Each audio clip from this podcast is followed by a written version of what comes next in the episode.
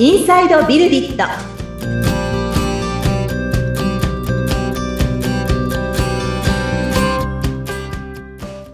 こんにちは株式会社ビルディットの富田ですアシスタントの菅千奈美です。富田さんよろしくお願いいたします。はいよろしくお願いしますさあ、2024年に入ってしばらく経ちましたけれども、そうですねはい。まだあのしっかり去年のことも振り返っていなかったので改めてなんですがはいはいは2023年どうだったかっていうところをですねお話ししていただけたらいいかなと思ってるんですけどいかがでしょそううですね。うん。2023年の振り返り、はい。えー私がそのシステム開発の会社を経営している身としてというところで見てきたところだったりあるいはその人材教育っていうところに関わる、まあ、事業支援をさせていただいている、まあ、その手段としての IT なんですけれども、まあ、そういったところから見てきたというところと、まあ、まあいろんなその何ですかね視点っていうんですかねはいがあるかなって思うんですね。あの、一個人としてもありますし、え一経営者としてだったり、社会人としてっていうところもあると思うんですけど、ただ、どんなにこう広げてみたとしても、あるいはこのシステム会社の人間としてっていうところで見たとしても、結構こう共通して話題になったのは、2023年はやっぱりこの生成 AI の話があるんじゃないかなっていうふうに思うんですよね。うんうん、いかがでしょうか？確かにあの私、ニュースでも結構読みました。うん、この手の内容のニュースっていうのは結構ね、あの話題になってましたね。うんうん。うん。実際どうですか？菅さんはその生成 AI の何らかのサービスを使われました？私は使ってないんですけど、やり方がよくわからなくて、ですね。でも、知り合いが代わりにやってくれたりとか、うん。あのなんか手伝ってくれて、うん。ちょっと頼ったっていうことはありました。あそうですか、はい。ちなみにそれはえっとどんな用途でなお使い合ってるになったんですか？のかなわからないですけど、なんか私自身のうん。仕事上の肩書きをうん。どうするかみたいなのを、はいはい。あの全然いい言葉がヒットしなくて見つからなくって、はい。で友達というか知り合いがうん。ちょっといくつかあの、うん。生成 AI の方でやってくれて、はい。こんなのどうですか？みたいなのうん。をピックアップしてもらったりっていうぐらいですかね。本当ごめんなさい。これこれぐらいです。そうなんですね、はい。あの言葉探しという言葉観探し点で。ですはい。ええええ。うん。あのまさしくかなり多く使われたシーンといいますか用途だったんではないかなって思いますね。はい。そのチャット GPT 使って、うん。よくディスカッションするとか、はい。アイデア出しするだとかっていうようなところで、うんもともとあの大規模言語モデルっていうものが後ろ側にあって、はい。その、まあ、言語情報ですよね。うん。いろんなその言語情報のその塊といいますか、えー言葉だったり、その言葉がどのように使われているかみたいなものがデータベースとしてあるので、うん、それを活用することによってっていうところで言うと、私も結構この、なんていうんですかね、物事を人に伝えるときだとか、はいあ。るいは逆に何かこの調べ物してるときに、こういった観点の調べ物したいんだけれども、この観点としてどんな言葉がある。ると、もっともっと広がりを持てるのを、持たせることができるのか、あるいはもっともっとそのフォーカスですね。うん収束をさせていくときにどんな表現ができるのかみたいなときには、結構そのチャット GPT がこう、いわゆる壁打ち相手といいますか、はい。うん、ディスカッションパートナーになるみたいなうん。うんことは起こってましたし、はい。うん、あの、いろんなサービスの組み込みっていうのもね、起こっていったり、業務レベルで活用するみたいな事例もちょいちょい聞いてましたよね。うん。うんはい。。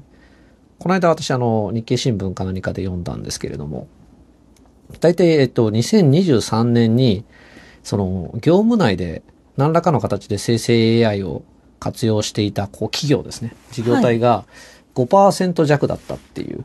推計らしいですね。で、こうんれ結構やっぱり初年度にしては、早い、なんていうんですかね。うん。この滑り出しといいますか。まあ、20社に1社ぐらいは、何らかの形で生成 AI を業務で使ってるみたいな。はい。で、多分それ以上の規模で、本当にあの個人にですね、なんかこう、LINE に組み込まれたボットとか、はい。うん。あるいは何かこう、知らない間に何かこう、問い合わせの窓口だとかが、うん。あの、最初に答えてくるのが生成 AI で作られた回答だったりみたいな。そんなことも起こってたんじゃないかなって思いますね。はい。あの、それまでの話で言うと、いわゆる、それまでの AI だったり、機械学習だったり、ディープラーニングだったりみたいなことっていうのも、まあもう、ことの発端で言うと数十年のレベルですけど、ここ数年特にその AI がえーシステムエンジニアリング、システム開発の現場でもよく活用されるはい。みたいなことは起こってきたんですけど、うん。まあ、今回結構なんかもいろいろ塗り替わった部分があるなというか、それまでやってきたことすらも包含して生成 AI がいろいろできるみたいうな。ん。うん。まあそんなところも見え始めていて、はい。まあここからそのいわゆる AI 活用はい。の、その、まあなんていうんですかね、文脈だったり、うん。方向性っていうのが、あの、これまでのようなやり方をさらにさらにこう追求していく方向に向かうのか、うん。いや、もっともっとその民主化といいますか、はい。あの、みんなが活用できるようになっていくので、うんえーこちら一辺倒じゃないですけれども、そちらで一気に拡大をしていくのかみたいな。うん、そこら辺が今、かなり注目されているところかなって思いますし、なんとなく予感としてはその後者、うん、やはり多くの方が AI を活用されるようになるんだろうなと。そうですよね。です。ね。うん。い。はい。またあの、その将来の話、今回はいあの2023年の話を前提にちょっと話そうと思うので、ええ。2024年今年以降の話とかはまた別の機会にお話ししようかなって思うんですが、はい。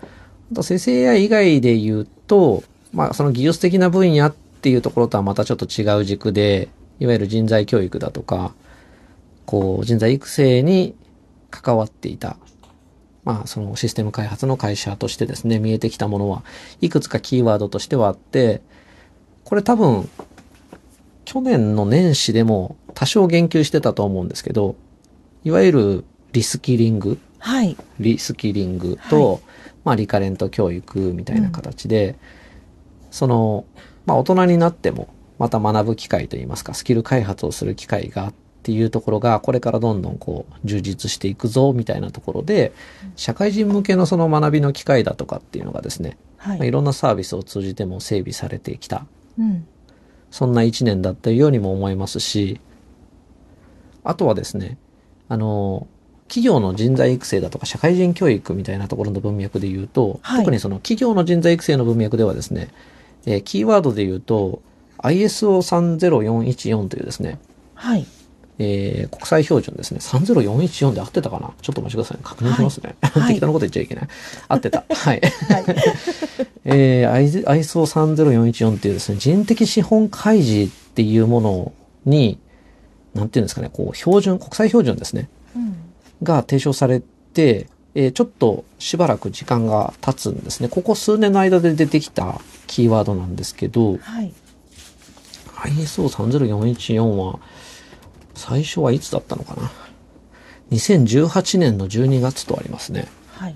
はい。で、国際標準なので、あの、何を言ってるかっていうと、その企業の中での、その人材って言われる、まあ企業で働いてる人たち、えー人的資本なんて言い方もしたりするんですけど、えーここのその情報をですね、しっかりこの外向けに開示できるようにしようと。うん。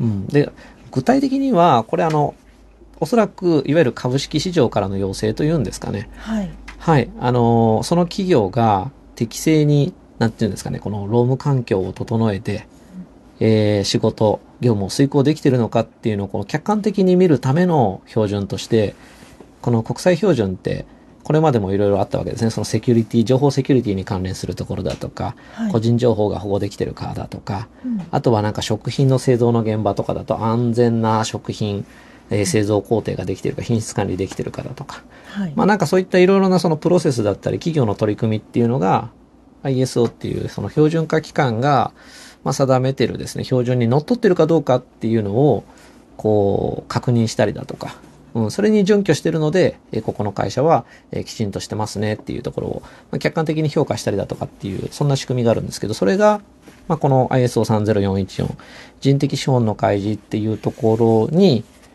まあ、開示できるような形でデータが集まってるか、整ってるか、うん。でそれがこう適正に運用されてるか、みたいなことに関して、いろんなところから、その、特に大企業中心なんですけど、はい。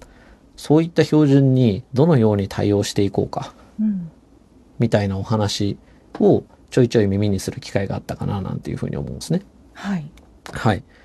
まあ、これも今後の話がちょっと入ってくるかと思うんですけど、なんか、まあ、これはもう対応しなくていいですにはならないだろうなっていう感じはしますね。はい。うん。で、あの、会計基準とかもそうだったと思うんですけど、はい。なんかやっぱりこれもアメリカの会計基準があって、日本の会計基準はまた別のものだったんですけど、うんそれがこう少しずつアメリカの会計基準にのっとって、そのはい決算だったり財務だったり、みたいなところの、その、まあ数字の整理の仕方だったり、うん開示の仕方が変わっていったように、この、働く人たちの環境をどのように整備しているのか。はい。うん、で、あ、そうですね。これを言わないといけなかったんですけど、えっと、その人的なその環境を作るっていうものの要素の中に、いわゆるその、まあ、教育制度、研修制度、うん人材育成っていうところにどのように取り組んでいて、その従業員の能力といいますか、できることだったり、実績だったりをどのように管理しているかみたいなところも、え一つ言及されてるわけですね。うん。はい。まあ、そこと関連してっていうところで言うと、なんかこう、いよいよ人材育成の現場って、割とその俗人的と言いますか。はい。はい。あの、その場その場で、日本企業は結構ね、OJT も、あの、多いと言いますか、現場、うんうん現場が強いなんて言いますよね、日本のはい企業は。現場での教育っていうのが、その、熟練者の、なんか口伝だったり、うん口口頭による伝達ですよね。によって培われたり、そのノウハウっていうのが継承されたりしてきたわけですけど、なんかそういったものも少しずつその情報として整理されていって、はい。みたいな。まあやっぱりその、最初は大企業が中心になると思うんですけどね。うん。そうですね。ゆくゆくは、ううんん、うんそういったものが、大企業が開示してくれるから参考になるところは参考になり、はい。えーちょっとした規模の中小企業も、うんそういったこの基準だったり、うん。うん、あの仕組み化っていう観点でどういったことを気にしていくのかみたいなことに関心が向けられるみたいな世の中にはなっていくんだろうなみたいなところですね。はい。